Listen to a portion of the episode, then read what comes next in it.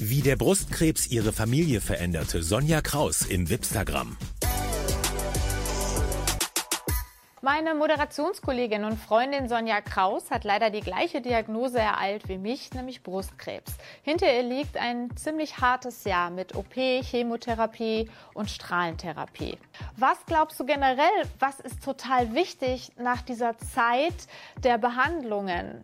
Man sollte in sich hineinhorchen und entscheiden, was gut für dich selbst ist.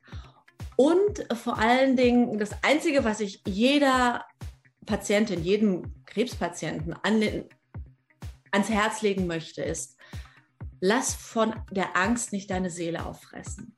Diese Angst schwebt ja immer über uns, dass es wiederkommt, obwohl wir es gerade bekämpfen, besiegt haben.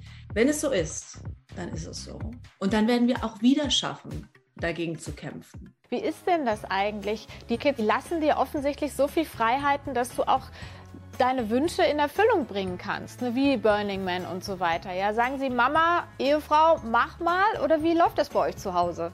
Naja gut, meine Liebsten wissen natürlich, wie viel mir das bedeutet und äh, trauen mir auch zu, zu entscheiden, was gut für mich ist. Und in dem Sinn lassen sie dann los. Aber kein Kind lässt die Mutti gerne mal für zehn Tage äh, abschwirren. Und äh, deswegen bin ich sehr dankbar, dass sie da loslassen. Und das ist auch nicht selbstverständlich, denn gerade mein Kleiner, das war eigentlich das Aller, Allerschlimmste ähm, an meiner Erkrankung. Mein Kleiner hatte Verlustängste.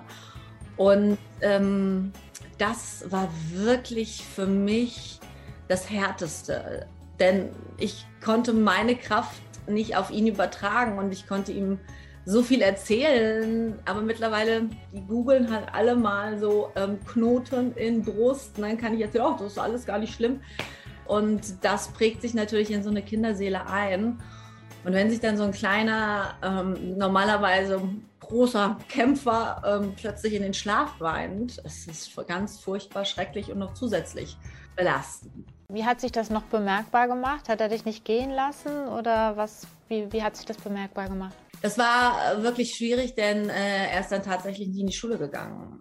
Ich bin auf die Toilette gegangen und er schrie, Mama, wo bist du? Er hat mich nicht aus den Augen gelassen. Und ähm, auf der anderen Seite war es auch für mich nochmal eine Motivation, noch stärker zu sein, mir jeden Tag, egal ob Wimpern noch da waren, ob Haare noch da waren, ein Gesicht zu malen. Wenn keine Wimpern mehr da sind, Wimpern auf die Haut zu kleben, damit ich noch aussehe wie ein Mensch und nicht einfach nur noch wie so ein Chemo-Zombie, um ihm zu zeigen, ja, pass auf, es, es geht weiter und es, es ist nicht das Ende. Mittlerweile hat sich das in Wohlgefallen aufgelöst und ähm, ist vergessen. Aber das war trotzdem.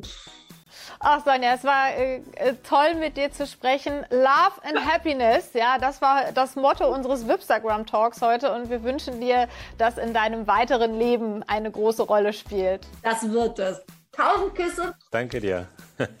Liebe an dich. Tschüss.